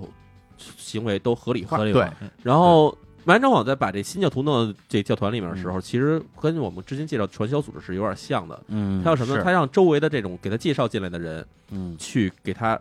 进行布道，给他讲给他讲课，而且呢会评价这个新这个所谓的这个嗯新的这个这个发进来的会员的这个这个这个学学习的这个成果。嗯对，假如学习不好的话，那麻原彰晃他们的这些人事实上会去惩罚这个这个给他带进来的这个人。嗯那我们也知道，介绍人进来进这新团的这人，这一般都是彼此都互相认识，熟人对吧？嗯比如我跟小伙子认识，嗯然后我要把小伙子介介绍进来，嗯，然后我跟小伙子说你要不好好学啊，我会受苦，然后甚至会当着小伙子面面儿，然后给嗯哦惩罚我。哎那这样小伙子心里就会有负罪感，哎觉得我是一个对朋友很真实的人。对，嗯他给我介绍进来的话，那我必须要对得起他。是的所以这个人会拼命的去想去学会这个东西。嗯然后等你之前我们也说过，他会升四个层次，对吧？对，他升层次的时候，他会让每个人去写这种自白书。嗯嗯自白书就是说啊，我为他你要写我为什么加入教团，对然后我加入教团以后我经历哪些学习，嗯然后我会得到了哪些我得到哪些感悟，然后我要跟大家分享。你把这些写出来以后，你要跟大家去进行，就是在全体大会面前哈，几百人、几千人面前，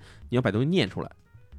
嗯然后你在念这过程中的话，等于就相就很多很多人都听到你说这些话了，嗯那你就会把自己认念出这东西认为是真的，啊，对，你自己要相信他。对吧？我跟你我跟你们都说了，我在这里面得到了升华，那我自己会认为这升华是真的。嗯，嗯，所以在这种不断的过程的深入过程中的话，实际上你是一种自发的洗脑过程。，对对就把对自己都给骗了，自己对自己说的各种鬼话深信不疑。没错。嗯然后，所以完颜张网他们在这个教徒里面教团里面也非常有意思，他们使用的词语哈，比如说我们在之前说过，他用了一个词叫净化，嗯，对，这净化它其实用的简单一点，就是我把杀死他们的这个词换成净化，嗯，然后我们再给这教团里净化赋予了新的意义，等于就是洗去他身上的罪，替他对去赎罪。嗯，然啊后对我们进行，尽管我们是采取了一些极端手段，但是实际上是为他好。嗯对，那你一旦信仰到了这个一个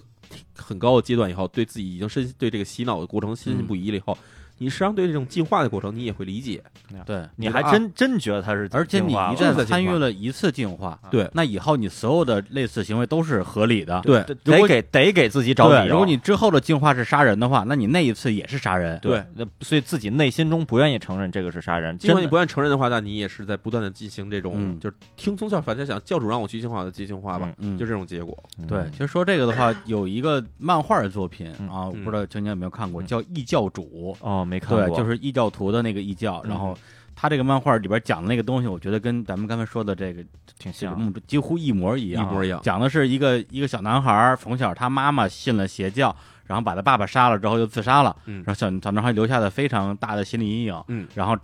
这个突然就翻篇了嗯，翻篇之后又是出现了新的主人公，然后被骗入邪教，骗进之后逐渐被洗脑，然后变得疯狂，然后最后就是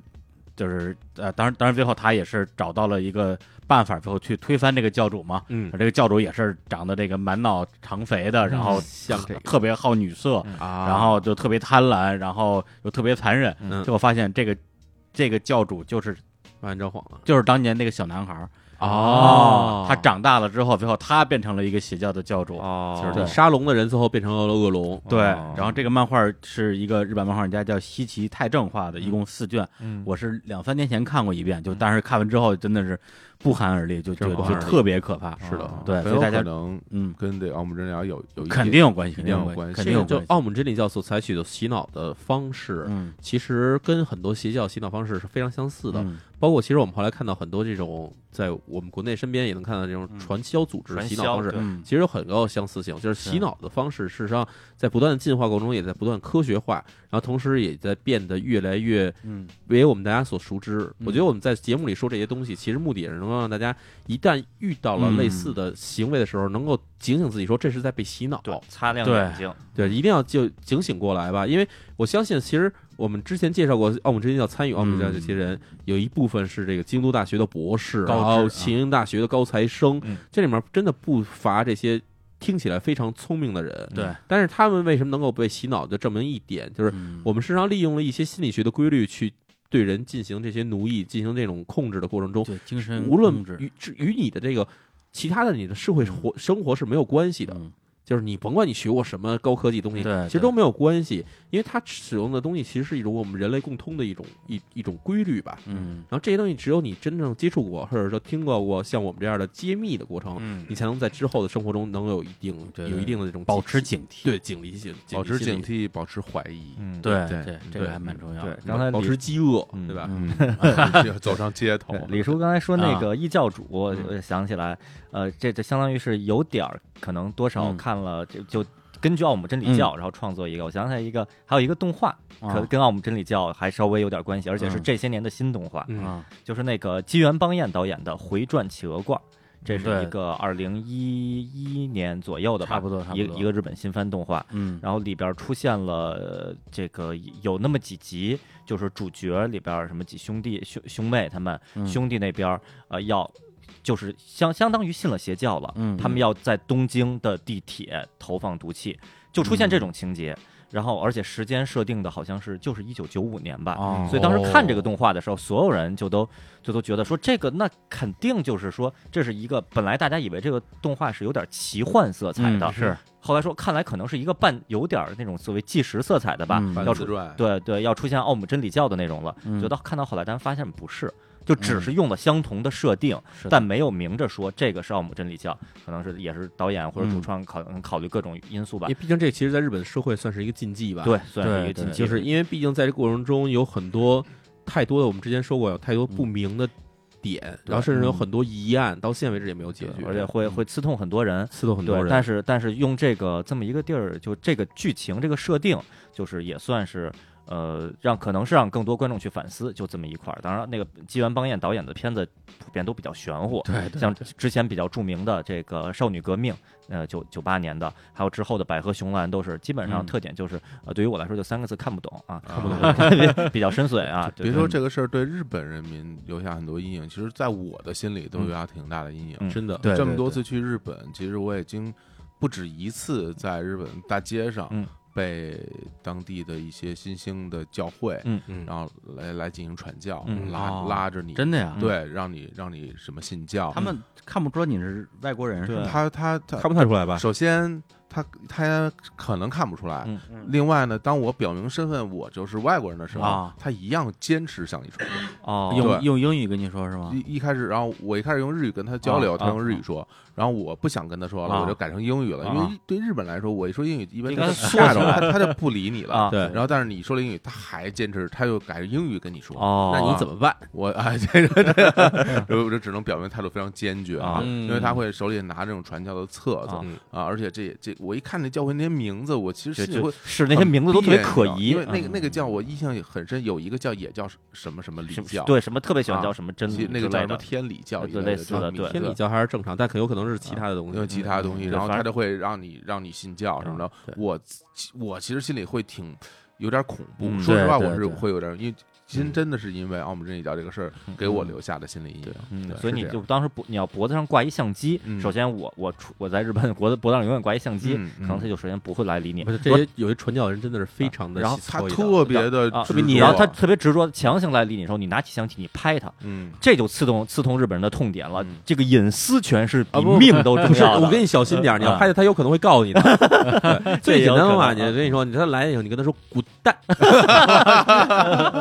都 改，滚蛋，滚蛋就啊是呃，就最好用北京话，然后中间要停顿一下，啊啊然后甚至滚字儿可以不说，啊，啊！蛋， 然后然后那边说，哎，你怎么骂人啊？ 好好说不行吗？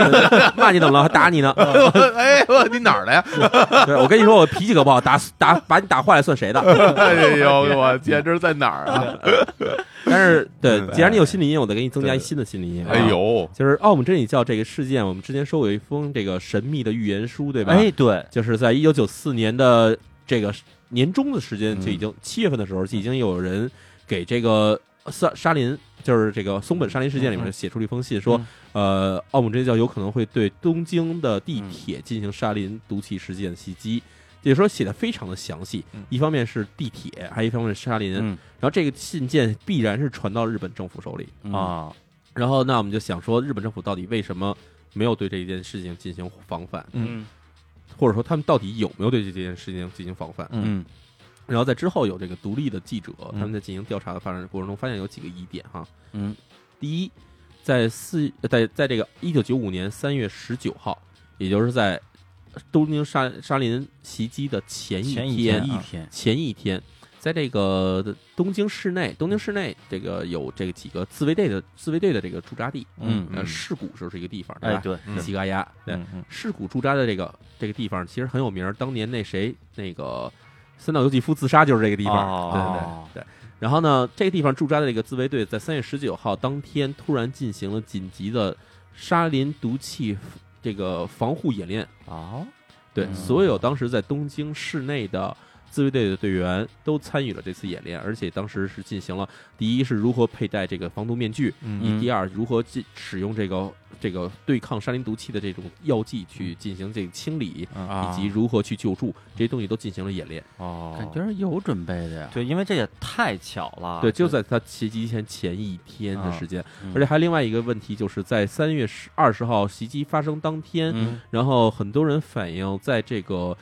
呃事件发生之后，嗯日本的自卫队的动这个动员的清理过程，嗯事实上进行的非常的顺利，啊哦就是完全没有混乱。哦，与这个地面上的什么交通设施，包括警察和医院系统的混乱相比起来，嗯自卫队的配属简直是简直就天衣无缝。啊哦就是自卫队当时就被判入到了这个几大的被可能被受影响的这车站里面，而且啊进行了集中清理。啊所以在事件发生的就是投毒，大约是上午八点发生嗯，然后九点二十七分，所有的地铁宣布停运嗯，然后进驻车站和机这个车那个车辆进行清扫的这个嗯自卫队队员，当时的设备非常的齐备，哦然后这就很有意思。啊，这真的这必然是有备而来的呀，但是另外一点来说，嗯其实，在东京的各大医院里面却有一个问题，就是各大医院他们在接受这些受这个这这些呃这个所谓受到这个沙林毒对气影响的人的时候，他们收治以后，发现当时这个确认为有机磷中毒，嗯然后刚才我们说过，他必须得使用 PM 这种药剂对去进行治疗，但是这种东西因为它是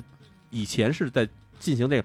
这农药中毒紧对紧紧急对应的，所以东京市内的病这医院里根本没有这种东西对，，它啊不是常备药品嗯，根本没有。嗯然后怎么办的呢？他们是从日本的，包括长野，包括什么东北部的什么什么立木啊，更远的地区，嗯嗯然后从这些地区紧急调配，然后用新干线嗯沿线发放的方式，把这些药品集中定到。就沿线收集，然后到嗯集中运到东京这嗯一、这个方法来进行的，嗯这么看又好像是没有没任有何准准备所以就是感觉起来这件事情就是你很很难说清楚，嗯，或者说有的人有准备，或者说有人没的准备机构可能是已经有准备了，嗯但是，呃，这件事情当然我们其实嗯没法去深究什么，对因为毕竟嗯呃事件已经发生了，而且在之后三月二十号发生之后，三月二十二号二十二号，警方的所有部署没有受到任何影响嗯。这也说明一点，就是事实上这个警方至少对奥姆真理教下手是早已经做好了准备，嗯而且是对他进行了彻底的搜查。嗯是这一点其实是相相对来说哈，尽管奥姆真理教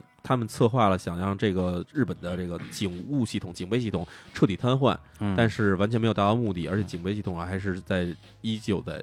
正常进运作进是正常运行着，嗯而且还达到自己最终的目的。嗯然后总之来说的话，不管过程如何，嗯结果看起来毕竟是令人安心的一点吧。对对嗯嗯，对，最后说一句啊，因为淼叔来的好像是第一期吧，就聊了聊日本死刑这个事儿啊，就对是他们判了之后一直就不执行，嗯是为了让这些犯人就是生不如死嘛，嗯嗯也不知道哪天要吃这个断头饭。嗯对对，但是就澳门真理教这个事儿，我真是有点儿就是。有点等不了对，有点等过急了，觉得怎么还不执行死刑啊？嗯，他如果他再不执行的话，他自己自然死亡的话，那岂不有是点对亏没呀没有便宜成他了对便宜他了嘛？这真是有这种感可觉。是你想想，你要一天到晚抹着大便在屋里待着，这玩意儿真的哎也没什么亏不亏的。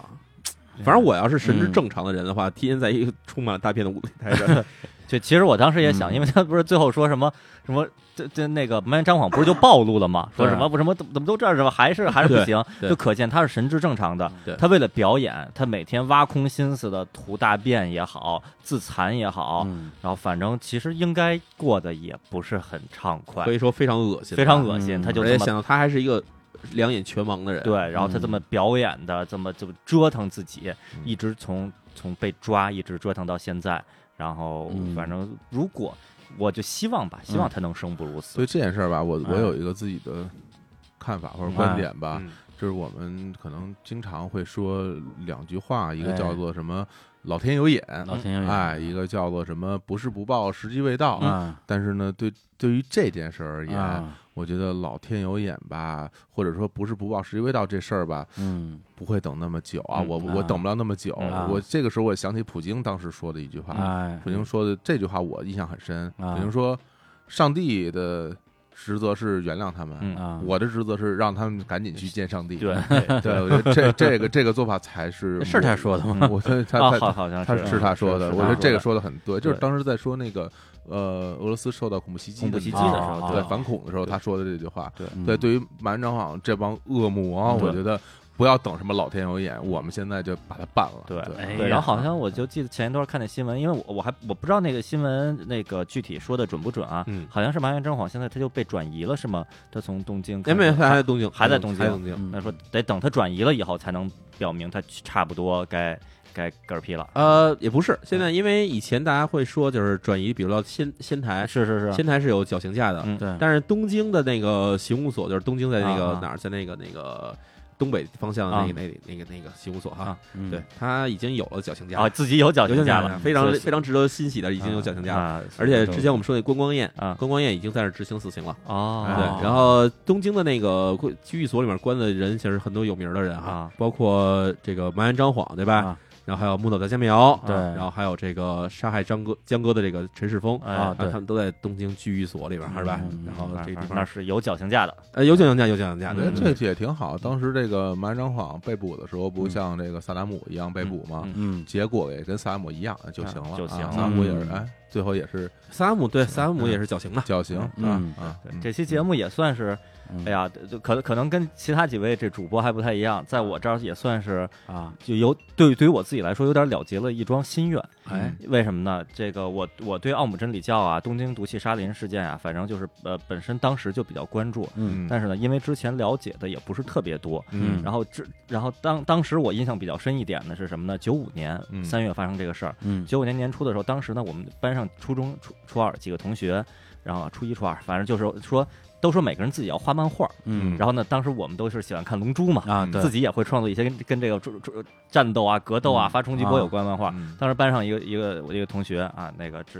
可能小伙老师也比较熟啊，王强明老师，哎他说我要创作一个侦探漫画。哎我说哦不错呀，他说然后他说我他说我我画几页你看看怎么样，啊，画出来了，然后主角是两两个这个侦探啊嗯，在中国，然后呢，然后呢两个人正聊着天呢，突然说什么看电视里报新闻了，嗯然后呢新电视新闻里正在报道东京毒气这是是沙嗯林杀嗯人这嗯个这恐怖袭击，嗯，然后后呢，然后关上电视，然后呢，两个两个主角，其中一个一个人跟另一个人说说，赶快给我给我准备机票，我要去东京调查奥姆真理教和麻原彰晃他们的他们的罪行。还有嗯正义然后就感画，那是一个初初一、初二的孩子画的，然后啊然后画完以后，他没在那个同学没再往下画。嗯然后我说我说哎这太吸引人了，之后怎么着？他说之后我还没想好怎么画呢。嗯，所以在我心里就一直提着，就是一定得查清楚这个奥姆真理教到底是怎么着。然这后听淼叔一说啊，这差不多都清楚了你再回去好好看那个时间啊啊，有可能你那同学画不是九五年的时候画，啊。有可能一九九三年他已经画了。哎呀 啊，那又那开举报信就是他写的是怎 吗么？着，这个都市传说又开始了啊是是吧吧？